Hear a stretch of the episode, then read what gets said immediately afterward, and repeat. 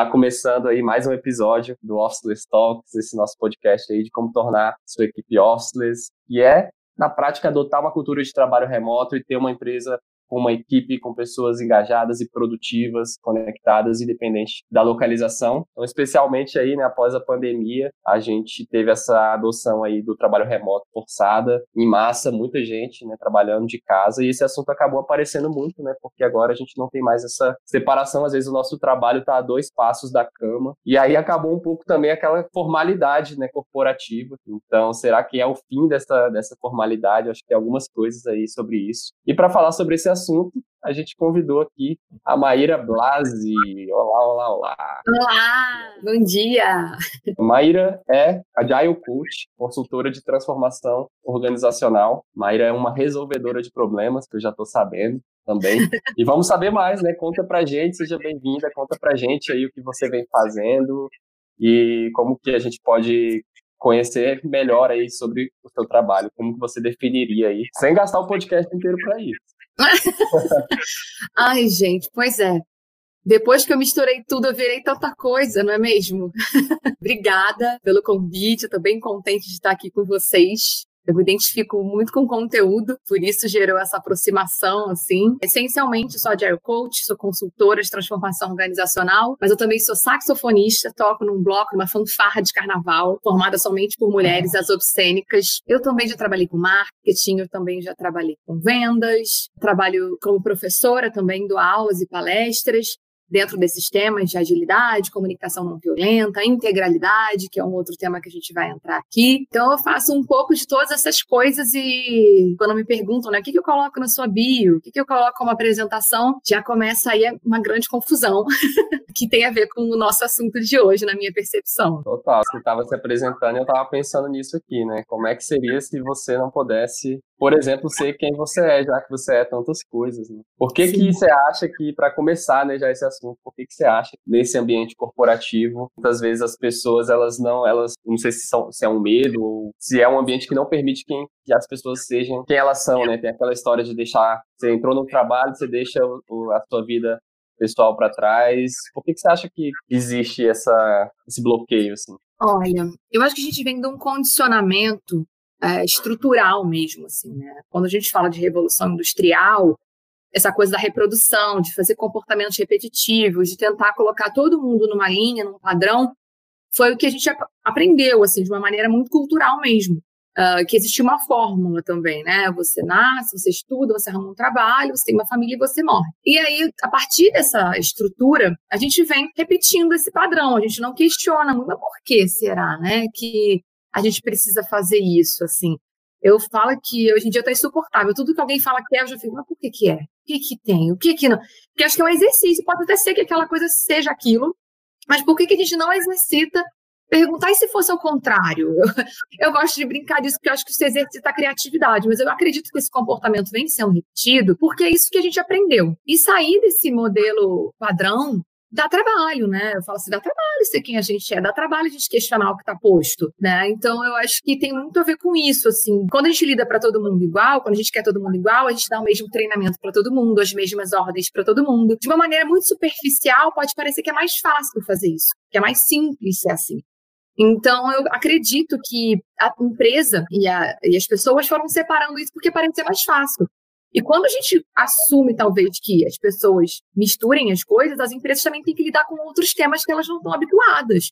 Quando eu falo que, olha só, você separa a sua casa do trabalho, você já fala assim, ah, não traz seu problema de casa não, não traz seu filho para cá, não traz suas emoções para cá. Aqui a gente já tem problema suficiente, aqui você liga um botão aí, meu filho, dá seu jeito, que aqui a gente vai ter que lidar de outro jeito. Se você me trouxer esses problemas, meu Deus, como vai ampliar o número de temas que eu vou ter que tratar? Eu não acho que isso foi muito consciente. Eu acho que foi. A gente só foi reproduzindo um padrão e, e gera uma complexidade, assumir alguma coisa diferente disso.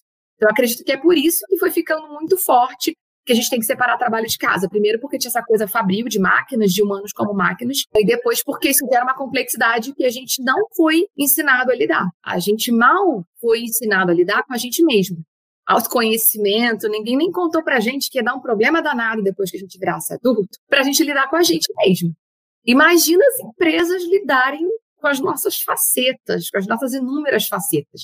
Então, eu acho que vem meio daí, desse lugar de repetição e de complexidade também. Essa é ótimo, né? Tipo, ah, já temos problemas demais, é ótimo, né? Tipo, não traz nada aqui pra cá, não, porque já, já tem problema demais aqui, deixa esses seus aí da sua vida pra lá. E aí, Exato. na prática, é super difícil, né? Porque não, não, necessariamente só os problemas, mas você, sei lá, você tem uma identidade, você tem uma, uma personalidade, e aí você começa a tentar, né, ah, eu passei por essa porta aqui, eu tenho que desfazer essa e começar a assumir essa outra, né? É difícil para a pessoa também virar essa chave, né? Tipo, na prática, como é que é isso? Eu acho que não só é difícil, como a gente tem uma perda aí nesse, nesse processo, assim, né?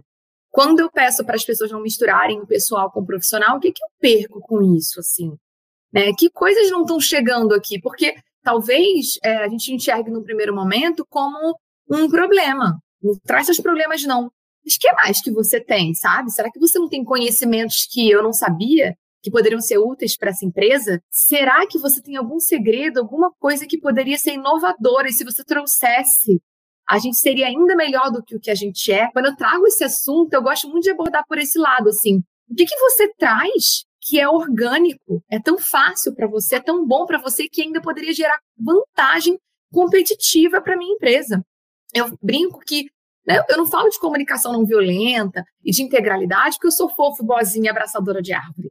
Eu falo isso porque, é porque o povo, ah, nossa, você gosta dessa garota. Eu falei, gente, olha a minha cara de abraçadora de árvore, gente. Eu tenho tempo para isso. O ponto é que eu realmente acho que existe uma vantagem aí. Ainda mais quando a gente fala de inovação. Se antes as empresas poderiam ficar produzindo a mesma coisa e falando da mesma coisa por um longo período de tempo, hoje eu não falo que a mudança ela vem pela competitividade. Tem muita essa coisa de, ai, porque as empresas estão cada vez competindo mais. Eu acho que o ponto não é esse. O ponto é que o mercado, as pessoas mudam, as necessidades mudam. Naturalmente, as empresas mais conectadas, elas vão precisar olhar para a inovação. E quando você fala de inovação, as ideias elas surgem de onde a gente menos espera. Então, assim, quando a gente fala para as pessoas não trazerem problemas de casa ou não misturarem, a gente tem, pode estar perdendo alguma coisa aí, porque elas podem ter elementos da vida pessoal delas, conhecimentos e aprendizados que poderiam ser super úteis quando a gente fala de uma empresa inovadora, quando você fala de uma empresa que está tentando fazer diferente. Porque se você continuar repetindo os mesmos comportamentos, os mesmos treinamentos, e se você continuar querendo que as pessoas sejam iguais, como você vai ser inovador dentro desse contexto? É uma pergunta que a gente precisa fazer. E aí, quando você mistura os conhecimentos, Será que o fato de eu ser saxofonista e trabalhar com música e arte fora do meu trabalho não me gera insights que eu posso conectar? Você sabe que com essa coisa de treinamento online e essa vida online que eu tô tendo, eu falei todo mundo tentando reproduzir nos treinamentos e palestras como era o modelo offline. Assim, como é que a gente faz para dar uma experiência tão boa agora offline? Me veio um insight que eu falei, cara, sabe como que faz? Desapega do offline. Como vamos fazer online? Tipo, eu não sei se o offline é tão bom para online, e aí eu fui me inspirar nessas festas de Zoom, por exemplo. Eu comecei a festa de Zoom dos meus amigos e eu comecei, gente, mas não é que esses negócios que estão acontecendo aqui dá para fazer aula? E se eu pegasse essa intervenção e fizesse numa. Tipo, não tem nada a ver. E é uma coisa minha pessoal. E se alguém pedisse para eu separar, falar, não, Maíra, não me venha com essa ideia do Zoom, não. Então, eu acredito que, além de ser uma coisa antiga, a gente está perdendo a oportunidade de aprender quando a gente traz a completude das pessoas para dentro do ambiente de trabalho. Boa. É, eu acho que isso vem um pouco com essa desconstrução do planejamento, né? Planejamento, comando e controle, porque aí já você só tinha que cumprir aquele script, já tinha um livrinho ali, ó, faça isso, isso e isso, então tá tranquilo, não, não vai fazer grandes diferenças, né? Se você é qualificado para essa posição, para essa atividade, não vai fazer grandes diferenças. Que história você viveu, que história você vive fora daqui, porque aqui é só seguir esse, esse protocolo. Eu acho que essa história da inovação vem junto com esse caos que hoje, né, o caos, entre aspas, aí, que a gente habita, onde está tudo mudando o tempo todo e aí as pessoas precisam tirar esse coelho da cartola aí de alguma forma, né? E aí vem, vem essa, esses repertórios que cada um traz, né? Cada um tem uma história, você imagina, tipo, em 20 pessoas, são 20 histórias de anos e anos e de, de uma vida que, pô, tem várias experiências ali não necessariamente viajar o mundo é uma experiência, tá? porque a pessoa viajou o mundo, ela é super, tem super uma, uma experiência aí de vida. Cara, todo mundo tem uma experiência de vida muito rica, né? Sim, acho que faz todo sentido, assim. Como eu também sou agile coach, dá para misturar esse assunto aqui, que a agilidade, ela surge muito dentro desse contexto de, ah, quando a gente tinha o comando e controle, a gente conseguia ter previsibilidade das coisas, quando as coisas eram estáveis, era um pouco mais tranquilo a gente querer comportamentos iguais. A gente vai repetindo isso aqui, se a gente repetir isso aqui, a gente tem esses resultados aqui do outro lado. Agora, em cenários que as coisas mudam, em cenários de inovação, o repertório que a gente tem, o que a gente já tinha, nem sempre vão resolver os problemas que emergem do futuro. Né? Eu gosto muito de tratar isso também, tipo, a gente resolver problemas do futuro enquanto eles emergem. A teoria U fala um pouco sobre isso, né? Como a gente lida com os problemas que vêm do futuro. E é muito, tem muito a ver com isso que a gente está vivendo agora. Dá uma sensação que o futuro ele foi antecipado de alguma maneira. E aí a gente não tem a menor ideia de como a gente lida com isso. Quem está dizendo que tem solução para a pandemia, pós-pandemia, novo normal, está é, testando e criando hipóteses. E, ó, tá ok isso, porque é bem isso que a gente tem que fazer agora, é criar hipóteses, fazer pequenos testes e ver qual é. Só que aí os repertórios, eles se misturaram todos. Para mim, quando começou toda essa situação, eu falei, meu Deus, um monte de coisa que eu estudava que talvez fosse uma maluquice, está fazendo completamente sentido agora. Por quê? O que não faz? Quem tem coragem de descartar alguma coisa agora? Quem tem certeza que essa ideia ou essa coisa que você estudou, ou isso que você está dizendo, não faz sentido mesmo? Então, essa habilidade de resolver problemas no futuro, enquanto as coisas vão acontecendo, ela requer conhecimentos que a gente não sabe, treinamentos que ainda talvez não existem. E como que a gente vai lidar com isso? É isso, misturando talvez conhecimentos das pessoas, coisas pessoais que elas trazem com elas, coisas que elas gostam de fazer e de falar. Que aí eu acho que também está o, o, o, truque do negócio, assim, né? Imagina se todo mundo pudesse trabalhar é, com aquilo que realmente faz sentido e com aquilo que é muito fácil.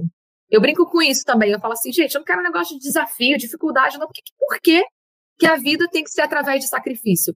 Eu quero o que é fácil, o que, é, o que eu gosto de fazer, o que eu sei é assim, né, entre aspas, ele é fácil para mim. É um desafio que eu me coloco. E que energia vem junto com isso, né? Que benefícios a gente tem com isso? Porque a pessoa que gosta de um assunto, ela vai estudar sozinha, ela vai correr atrás sozinha, ela vai se autogerir em relação àquele assunto. É, e aí, até para as empresas, fica mais dividida essa responsabilidade. Você sai de um lugar que, ah, eu tenho que treinar meus funcionários, eu sou responsável por isso, para um lugar de. E se eu aproveitasse mais o que as pessoas já sabem, para alocar elas nos projetos, para alocar elas aqui dentro da empresa? O quanto não seria vantajoso, até financeiramente, para a empresa e para a pessoa, porque, na verdade, ela está usando aquilo que ela já sabe que é útil e que é simples para ela para colocar energia em projetos, em atividades, em coisas que fazem sentido. Então, com a, a inovação tem tudo a ver com isso, né? Como que a gente uh, inova a partir de conhecimentos mistos. A inovação ela vai vindo onde a gente menos imagina. E talvez venha de uma festa no Zoom, de um bloco de carnaval, e sei lá do que mais que pode acontecer nesse meio tempo. Total, muito interessante, porque agora a gente a gente tá vendo um pouquinho mais das pessoas também, porque todo mundo está em casa, né? Do, do, do noite pro dia todo mundo foi trabalhar em casa. E isso começou a gerar uma série de discussões e polêmicas em torno disso, né? De caramba, e agora a minha privacidade? É, eu não entro. A gente escuta isso às vezes. Ah, eu, eu acho invasivo entrar numa videoconferência com a câmera ligada, porque é a minha casa, é, é o meu espaço. Ou então, ah, não quero que ninguém saiba da minha vida, né? O meu trabalho é, é meu trabalho e tudo. Pandemia rolando, todo mundo para casa, trabalhando ali dos mais variados espaços, porque as pessoas não se programaram para trabalhar, né? não, não prepararam ali, ah, tem um cômodo aqui só. Algumas pessoas têm, né? Esse privilégio de ter um cômodo, um cômodo próprio ali para trabalhar, um equipamento, uma cadeira legal. Outras pessoas tiveram que botar o computador no braço do sofá ali e, e trabalhar no meio da sala com um monte de gente. Enfim, todo mundo em casa inevitável, impossível separar né, a vida pessoal da profissional. O que, que você acha que rola de impacto a partir desse momento em que a gente estava né, seguindo ali, né? Pô, beleza, tô pro trabalho, boto meu crachá aqui, não, tô vestido ali de trabalho. Agora eu acordo, daqui a pouco já abro o computador, já tô numa reunião ali no meio de tudo isso. eu acho que essa questão do trabalho remoto, que foi muito necessário para algumas pessoas, né, e para algumas empresas, que realmente é um lugar mais privilegiado, porque tem algumas pessoas que precisam, né, que o trabalho é presencial, não tem para onde fugir. A gente está com esse recorte aqui, né, bem importante trazer de maneira explícita, que é um recorte do que a gente está está falando, trouxe muito à tona isso. Assim. Se antes a gente achava que existia essa ilusão da separação, ficou muito evidente que você está falando é o gato que passa, o cachorro que late, o filho que chora, a refeição que a gente estava comendo na rua tem que preparar e não dá tempo de almoçar em uma hora correndo. Então, isso veio muito à tona, assim. Né? Eu falo que não é que antes a gente efetivamente conseguisse separar porque a gente né, virar uma chave e tal, mas a gente tinha uma sensação que saía desse ambiente, a gente entrava num outro ambiente e tal, mas talvez o nosso filho, o nosso cachorro, a nossa casa, eles se mantivessem na nossa cabeça.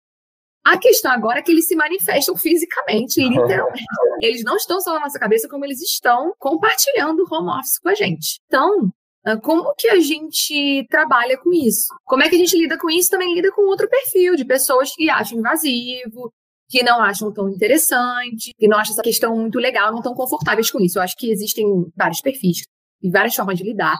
E a gente precisa é, acolher esses perfis, assim. O que eu acho que é importante é existir acordos mesmo de como que a gente trabalha. Às vezes, eu também não quero ligar a câmera, por mais que eu seja comunicativa, extrovertida, tem dia que eu não tô afim. Porém, quando eu sou facilitadora da reunião, faz muita diferença para mim ter as pessoas de câmera ligada.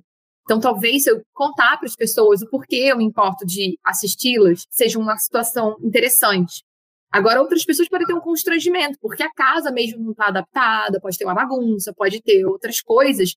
E aí a gente tem que olhar, né? Se o constrangimento é porque, por conta de uma bagunça, eu acho que a bagunça tem que ser normalizada, porque ninguém merece ficar arrumando a casa para fazer call, entendeu? Tem dia que eu tô com dor nas costas, eu fiz call na minha cama, assim, sinceramente, com o travesseiro me apoiando, porque tô com dor na coluna do, do home office. E por outro lado, também tem um questionamento que me vem, assim, eu entendo que algumas pessoas não achem isso interessante, mas eu também vejo que é um condicionamento nosso mesmo, assim, ai não, porque trabalho é trabalho casa é casa, não quero misturar, não quero aparecer.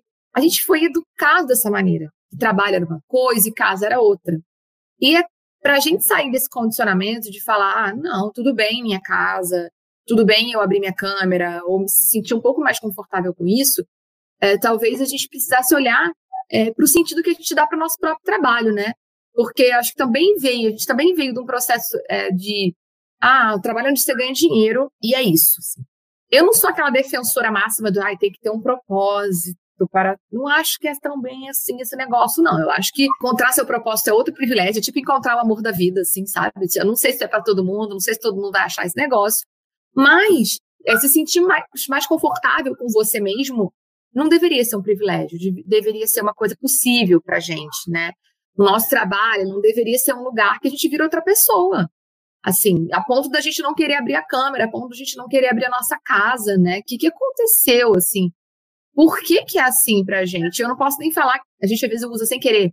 A que atualmente é assim. Atualmente não é assim, não, porque era pior assim, era pior ainda antigamente. Então, atualmente, eu acho que, por pior que seja o cenário de pandemia, é o melhor cenário que a gente está vivendo em termos profissionais, assim, apesar de todas as discussões sobre CLT e questões trabalhistas no Brasil. Então, assim, por que, eu estou falando tudo isso? Porque eu acho que existe essa separação e um, um desconforto de algumas pessoas, mas também me vem esse questionamento de será que a gente também não está condicionado? Disseram para a gente que trabalho era trabalho, casa era casa, e isso está tão enraizado que a gente não quer nem abrir a nossa câmera, sabe? A gente não quer que, você, que o trabalho entre porque a gente não quer abrir a nossa câmera e talvez o nosso trabalho não tenha nem sentido pra gente. Então, pra gente, assim, se eu puder fazer o meu e sair correndo, tá ótimo, sabe? É, e vai adicionando essas, essas camadas aí de aparecer mais e de, de, sei lá, se permitir que as pessoas te conheçam, seus interesses e tudo. Isso pode virar realmente uma barreira. Tá rolando já hashtags aqui, ó, normalizem a bagunça. É... Amém! Ai, gente, normalizem a bagunça minha cara. Pode, vamos lá. Amei, o que mais? Hoje já sinto que está bem mais aceito, filhos na call, animais, e o Renato falou aqui que está tudo conectado, que a vida pessoal afeta o trabalho, o trabalho afeta a vida pessoal, não existe separação. Que saber separar os blocos de tempo para cuidar da vida pessoal e para o trabalho é outra coisa. Não quer dizer que você é uma pessoa ali que virou para o lado e você já, já se tornou outra, porque você, né? Não tem mais isso, né? O, computador tá, o meu computador está aqui aberto na minha casa. E aí eu vou levantar para ir ali brincar com meu filho. Bom, já, já sou outra pessoa. Aí eu volto para cá sempre. Se eu der uma espiadinha no computador, eu já volto a ser quem eu era. Tipo, é impossível na prática. E ruim também, né? Se você precisar ficar alternando esse modo aí, a pessoa surta também.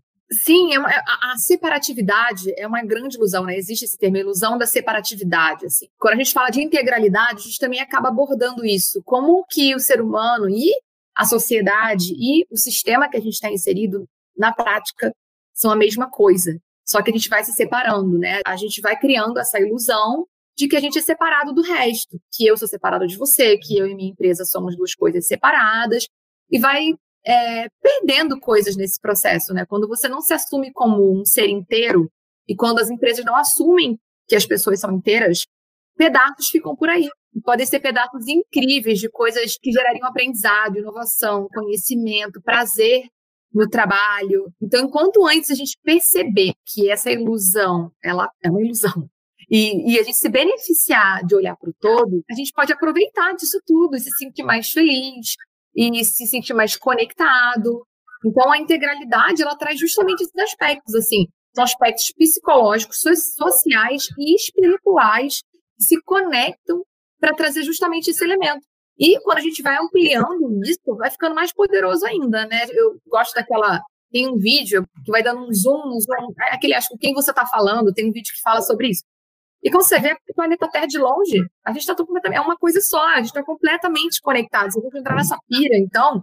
Então, essa ilusão de, ah, essa separação da natureza, por exemplo, ah, eu vou extrair todos os recursos da natureza como se eles fossem ilimitados e como se eles não fossem eu mesmo. Água, queimar floresta, joga um papel no chão aqui, a gente não tem desdobramento daquele papel, a gente acha que foi uma coisa isolada. Eu joguei aqui, daqui a pouco, sei lá, um milagre acontece esse papel. Não, não vai ter milagre nenhum, ele vai voltar para você mesmo. Então, essa integralidade, o quanto antes a gente assume isso, antes a gente pode viver mais feliz e ser mais competitivo e ser mais, sei lá, conectado mesmo com as coisas que a gente faz, assim. Eu, isso é tão poderoso que pode parecer meio loucura, assim, parecer papo de abraçador de árvore, mas Quanto mais quando você se conecta com isso, Bora parece que você essas árvores aí. É, cara, né? Porque de onde foi que abraçar árvore ficou ruim, né? Afinal de contas. É, porque você entra num flow, assim. Porque imagina o seguinte: se você trabalha com uma coisa que é muito fácil para você, imagina que beleza. Eu fico assim, gente, eu brinco hoje em dia, eu me vejo muito próxima disso, assim. Falo, gente, arrumei a profissão ser eu. Não tô acreditando nisso. Eu falo umas coisas eu digo mais para a pessoa, nossa, que legal. Eu falei, meu Deus, é o auge da vida da pessoa. Porque são assuntos que me interessam verdadeiramente, são coisas que eu vejo que fazem sentido. Então, para mim é tranquilo montar uma aula, falar com você, ter um Instagram. Tipo, não são coisas que estão me sacrificando ou que eu estou gastando muito tempo fazendo aquilo. Não, é um negócio super assim. Isso vai se refletindo em tudo. Quando eu dou aula, as pessoas, nossa, que aula legal. Quando palestra, quando você faz qualquer coisa, fica, é muito mais fácil. E assim, essa coisa de desenvolver os gaps, coisas que a gente tem dificuldade, né? Ah, não, porque você é muito boa comunicadora, mas você precisa saber matemática. Não quero, não quero isso. Eu sou tão boa comunicadora, será que não tem alguém que sabe muito contabilidade e adora esse negócio e não pode me ajudar com isso? Por que, que eu tenho que ir lá aprender contabilidade também, sabe? A não ser que me venha uma coisa de, cara, eu quero saber, eu acho que eu preciso saber o mínimo e tal. Mas se não me vem, por que eu tenho que desenvolver esse negócio assim? Então, por que, que se a gente focar? Vamos ver que, que, que conhecimento já tem aqui nessa empresa, que conhecimento já tem nesse grupo. Né? A autogestão, ela fala muito sobre isso. Né? Como que eu aproveito os conhecimentos já existentes? É, onde, uma das consultorias que eu trabalho hoje, a gente faz muito isso. Quando os projetos aparecem, é meio assim, eu levanto a mão de acordo. Ah, eu sei disso, hein? Ah, eu quero fazer esse negócio, hein? Porque é isso, é muito mais fácil, porque eu falei que queria, não foi alguém que disse, ah, esse projeto aqui você tem que fazer, e ainda tem que ser em uma semana, hein? Às vezes vem em uma semana, vem. Mas é o que? Um negócio eu quero fazer. Para fazer em uma semana é muito mais fácil, não vai ser um sacrifício. Então, isso vira, assim, é, que você falou, são muitas camadas. E na prática, eu só vejo benefícios da gente trazer a pessoa como ela vem e integrar isso com, com as necessidades da empresa. E entendendo as pessoas que não gostam tanto ou não querem misturar, entendendo que outras camadas tem por trás disso e também respeitando esse processo, assim. Isso também é integrar, né? Não ligar uma câmera ou não querer mostrar a casa, entender de onde vem isso, se é da pessoa mesmo, se é falta de confiança ou se é falta de prazer no trabalho. A mudança, ela não é, é essa coisa de transformação, é, a mudança é evolucionária. Você vai aos poucos e a gente vai evoluindo juntos. Só aí já abriu várias coisas que a gente aprofundar. Tá mas, é, eu acho que a gente estava falando sobre isso esses dias, que é de colocar as pessoas nas posições certas, né? E às vezes a posição certa dela, ela vai desco descobrindo ao longo do tempo. Às vezes, pô, no momento eu estava curtindo muito fazer uma parada que eu já fiz há muito tempo. Não estou mais curtindo tanto, mas essa outra aqui, pô, estou cada vez mais interessado nisso. Como é que eu, como é que eu faço para me envolver mais com isso? Como é que eu faço para poder é, trabalhar essa habilidade, talvez fazer uma migração diária mesmo dentro da empresa, ou esse, esse caminho ele, ele vai mudando. E o legal do trabalho remoto também que é, é, até os hábitos, assim, pessoas que às vezes não sabiam que não gostavam de trabalhar de manhã. Pô, não sabia que eu não gostava, eu sabia que eu não gostava, mas eu, eu, eu não sabia que se eu começasse a trabalhar, eu não sabia se eu começasse a trabalhar, sei lá, uma hora da tarde, minha vida poderia ser tão melhor assim, porque eu nunca tive a oportunidade, né? Eu sempre trabalhei de 9 às 18, ia para o trabalho, cumpria aquela rotina. Eu nem sabia que eu rendia melhor se eu começasse tal hora, porque de manhã eu pude me dedicar ali a, sei lá, fazer um exercício, alguma coisa. Então, eu acho que essa mistura aí da, da, da vida profissional e pessoal, quando a gente trabalha remotamente, e pode até, não estou falando só sobre home office, claro que agora o cenário é home office, mas você ter esse dinamismo de escolher para onde você vai e de onde você vai trabalhar, a pessoa vai se descobrindo, né? Ela fala, pô, nesse lugar aqui eu rendo muito bem, eu sento aqui e eu mato meu dia inteiro aqui, porque funciona muito bem. Se eu tava lá naquele formato todo dia, no mesmo horário, no mesmo lugar, sentando na mesma mesa, do lado das mesmas pessoas, com a mesma roupa, o mesmo crachá, o mesmo, eu nunca, nunca ia ter oportunidade de saber que de alguma outra forma eu funciono melhor, né? Tem vários comentários aqui chegando, daqui a pouco eu vou começar a ler, mas pode falar. Vamos ler, eu também estou animada com os comentários aqui. Olha, eu acho, assim, Renato, que a oportunidade da gente se experimentar, sabe? Da gente se testar, ela é um baita. Ai, não, eu não quero chamar de privilégio, não, mas é um, é um é baita benefício, assim, né? Eu falo, eu brinco assim, gente, eu nunca vou saber se eu seria uma dançarina de balé, porque eu nunca fiz a aula, sabe? É, eu nunca vou saber isso, eu nunca tentei lá. Eu nunca fui lá ver como era, nunca me experimentei nesse cenário. Eu acho que se experimentar, experimentar horários e saber sobre você é uma coisa incrível, assim, que conversa muito, conecta muito com o que a gente está falando, né? A gente ah, será que eu funciono no trabalho de casa? Talvez eu não funcione também. Talvez para mim seja melhor uma coisa presencial. Ou eu funciono sim, mas melhor um cafezinho, assim, no café, na natureza, dentro de casa, que é o meu problema. Eu, Maíra, por exemplo, você queria marcar comigo 9 horas da manhã, eu falei, ah, eu, eu tô tentando trabalhar às 9, queria trabalhar a partir das 10 horas da manhã. Eu Porque, que preguiçosa! Respeito, entendeu? Respeito a minha história. Já acordei muito cedo, gente, quero não. Eu, e, e não é porque eu não sou produtiva de manhã, pelo contrário, eu sou tão produtiva de manhã que eu gostaria de ter um pedaço da manhã para mim. E não que não seja para mim gravar com você, mas para mim é eu estar comigo mesmo, fazer meus exercícios, tomar café com calma, né? Teve alguém numa reunião recentemente que falou: Nossa, eu estou muito feliz de estar praticando autocuidado. E ah, eu estou muito feliz com essa, manhã, essa semana. Eu tomei café da manhã todos os dias. Aí eu fico, gente, alguém não tomou café da manhã todos os dias? Porque assim, é para mim não existe essa chance de eu ter uma vida tão cheia ou tão atarefada que eu não tome café da manhã, porque para mim é melhor refeição. Tipo, vocês não têm noção de que eu vou ficar mal-humorada se vocês me fizerem não tomar café da manhã. Assim, não queiram fazer isso comigo. Então, é, eu acho que a gente apresentar quem a gente é e também conversar, ter essas conversas. A gente às vezes quer esconder, a gente quer ser perfeito, alguém fala a amargura do perfeito. O que, que é ser perfeito, assim? Eu acho muito curioso que a gente tem uma coisa de perfeição. O que, que é perfeito? Alguém foi perfeito? Por que, que criam essa ilusão também pra gente? Tem algumas ilusões que criam, assim, principalmente para as mulheres, mas aí já é uma outra problematização que não está inclusa nesse, nesse que assim, do tipo, eu vou fazer uma metáfora só para a gente brincar, que, por exemplo, é, ai, celulite está errado, celulite é feio, sei lá. Aí, não, para você ser perfeita, você não pode ter celulite. Aí saem estudos que 90% das mulheres têm celulite. O que, que é o natural, então? É ter celulite, gente. Só que aí vendem 500 remédios, 500 negócios para tirar a celulite dali. Então, assim, é a mesma coisa, sei lá. Tem pessoas que são muito comunicadoras e tem os introvertidos. Aí pegam os introvertidos e fazem eles fazerem um monte de cursos de, de serem comunicadores. Assim, eu acho que ok se o introvertido quiser, mas será que não tinha um negocinho que o introvertido está fazendo? Ele tem que fazer, ele tem que virar comunicador? Eu falo que também tem isso, o excesso de valorização do comunicador. A gente brinca com isso também lá na tribo, onde eu trabalho. Falou assim: ah, alguém um dia desse brincou. Eu não sabia um negócio, falando, gente, mas a Maíra, se ela chegar lá e falar, até a empresa vai se questionar se o certo não é o que ela está falando. Era tipo os valores de uma empresa que a gente estava dando treinamento, eu estava memorizando para dar o treinamento. Aí eu falei, gente, eu tenho que memorizar esse negócio, né? Eu não posso errar. É tudo bem, você fala de um jeito que eles vão até se questionar se eles não deveriam mudar. Então, assim, eu tenho essa, essa noção que eu sou uma boa comunicadora, mas todo mundo tem que ser, gente. Não tem outra coisa para as outras pessoas estarem fazendo. O mundo é tão diverso, entendeu? Então, eu acho que a gente precisa olhar para essas coisas, assim, o que, que é natural, né? Eu não gosto dessa coisa do normal, o que, que, que é normal, o que, que é perfeito. A gente está atrás de que ideal a gente precisa se, se entender com a gente mesmo. É, o que, que a gente traz para o mundo, o que, que a gente traz para as empresas.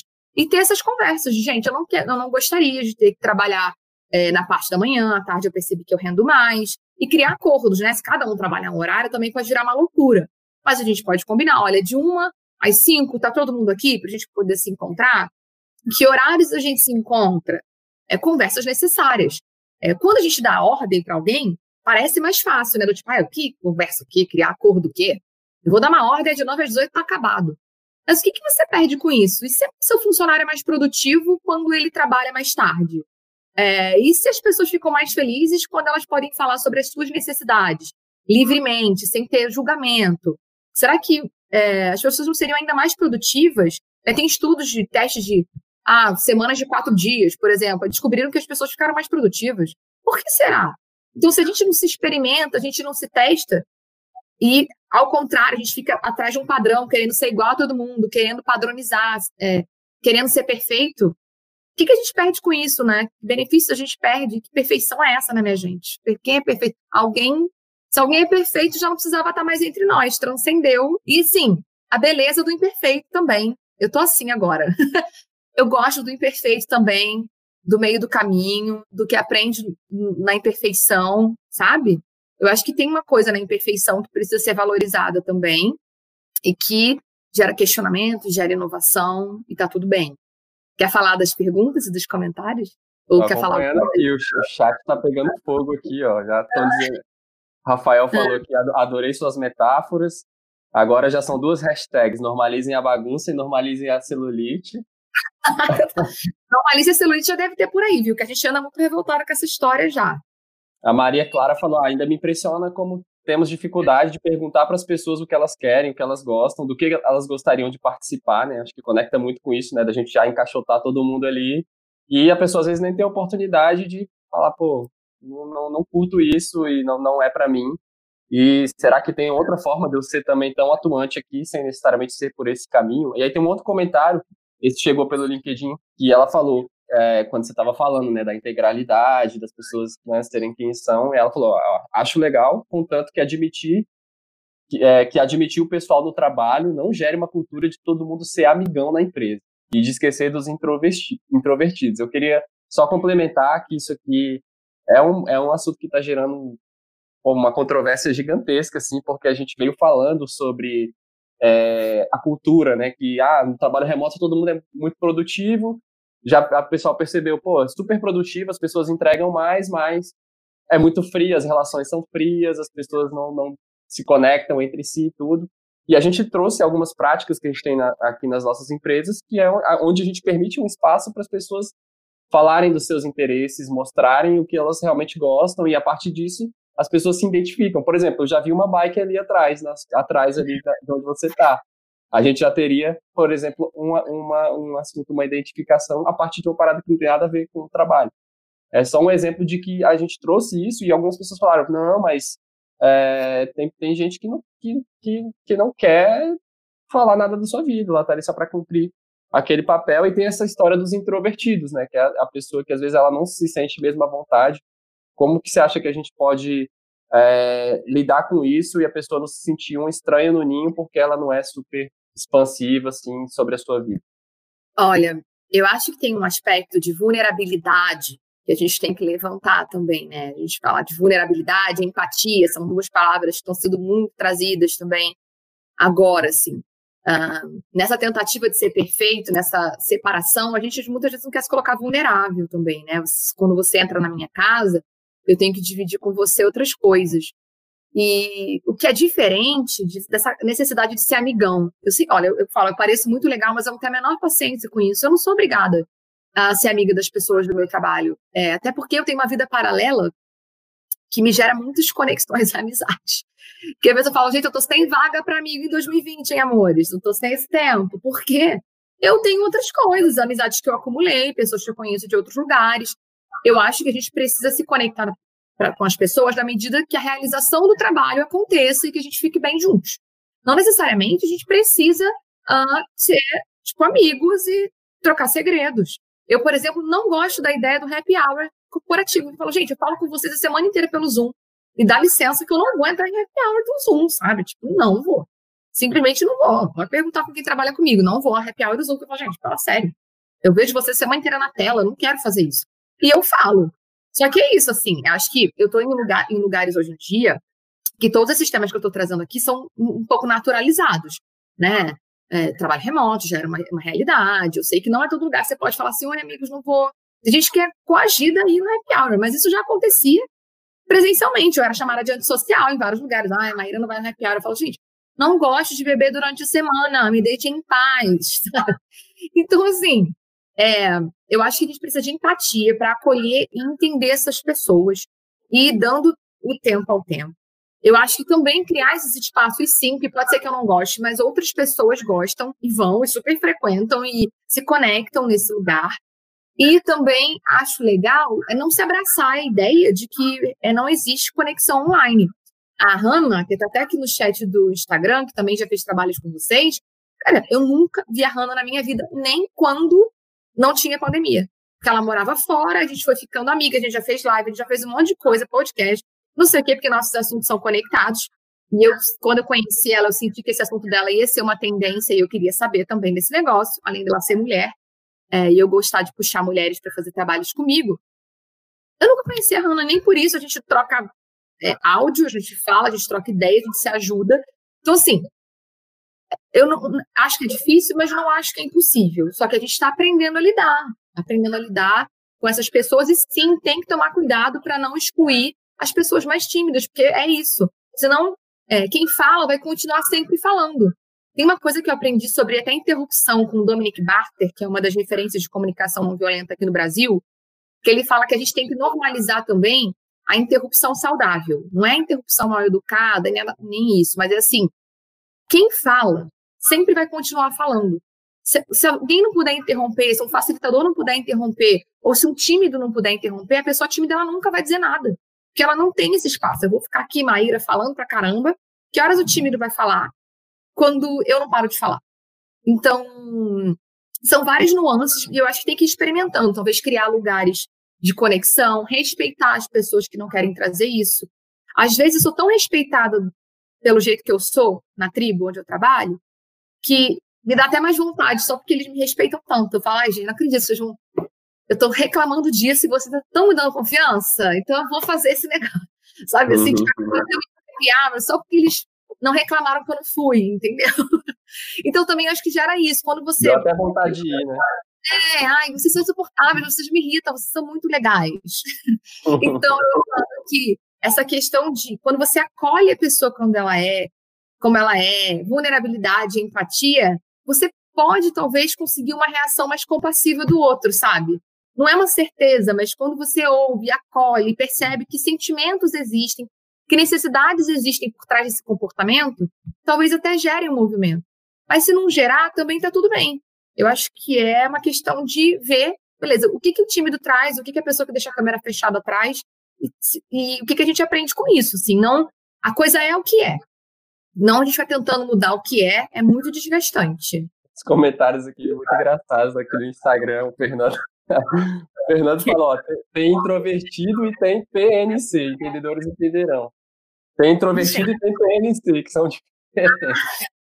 Então, gente, eu acho que eu peguei referência aqui, amigos. Eu sou. É, ele tá dizendo que é diferente, né? Que às vezes tem pessoa que realmente não quer ser amigável mesmo. E, é. aí é uma outra história. Cara, tava falando muito, muito comentário aqui. Um da Maria Clara falando que gerar conexão e ter empatia não significa ter amizade.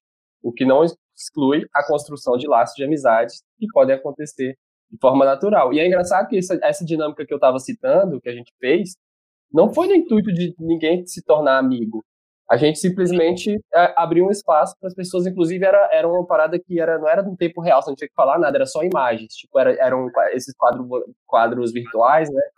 E era meio que um dever de casa, tinha foto de cada um lá, e, pô, no seu tempo, em algum momento, joga algumas imagens lá que você acha que, que representem algo sobre você, interesses, alguma coisa que você acredita e tal. E aí a galera fez essa dinâmica, né, só com imagens lá, e depois no, no encontro lá a gente teve a oportunidade de saber o que, que aquelas imagens representavam. E, tipo, isso gerou pra gente, foi, tipo, era uma galera que nem trabalhava junto. Tipo, era da mesma empresa, mas não era do mesmo projeto, nunca tinha se visto. E aí gerou várias conexões através de interesses, tipo, e, e fez muito bem para as relações, assim. Não, não foi para forçar, ah, precisamos ser amigos e fazer, e fazer desse grupo aqui um grupo de amigos.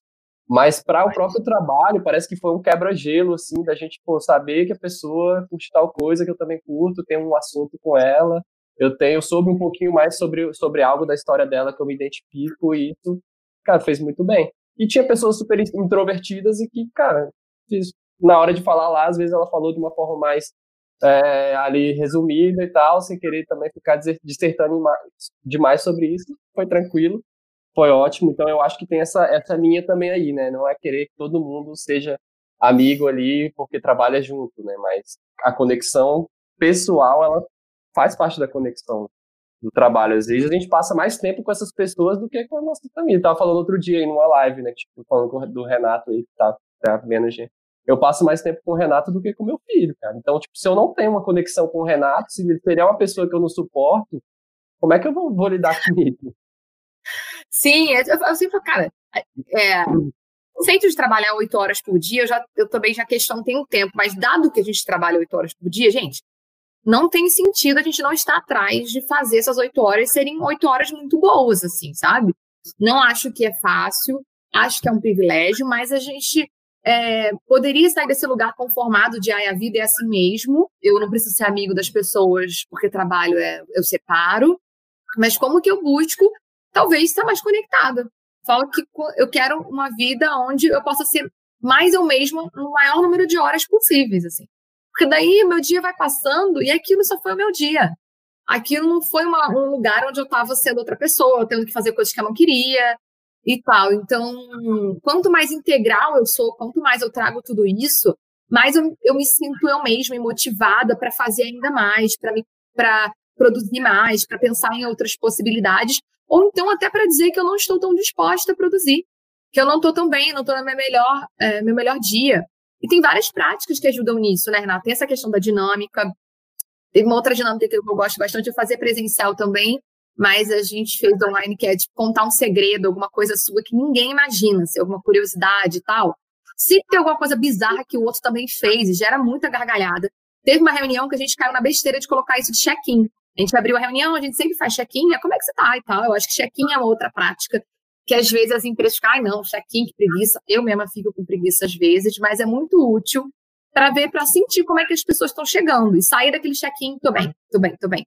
Então a gente às vezes traz temas. E o check é, desse dia era conta um segredo seu, uma coisa que ninguém sabe. Gente, para quê?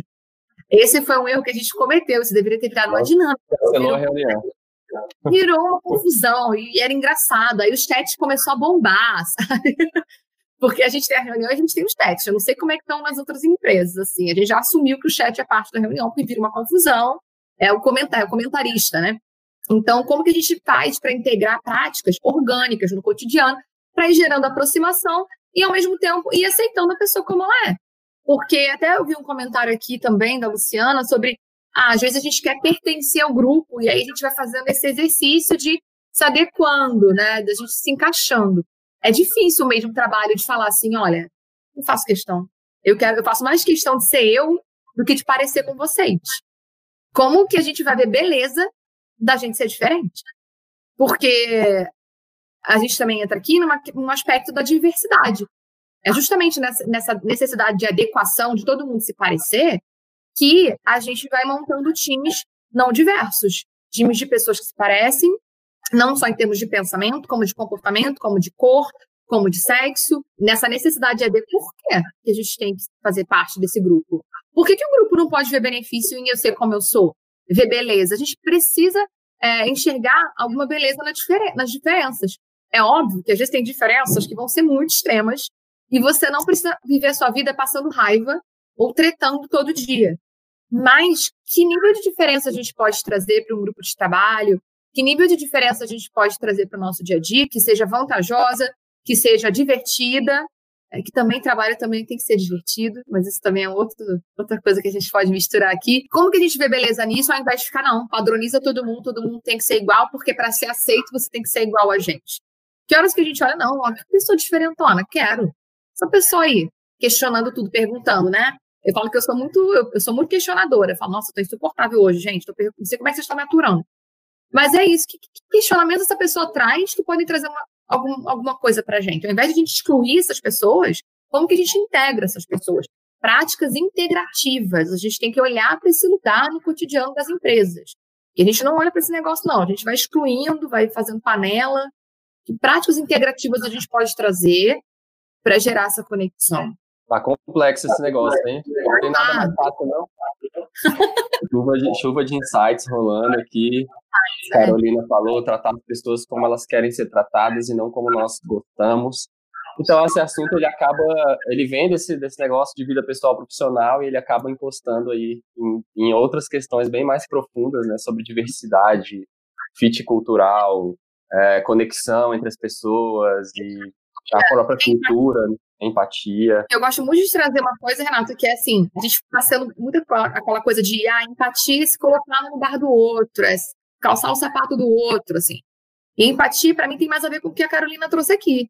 É a gente se colocar no nosso lugar para respeitar o lugar do outro.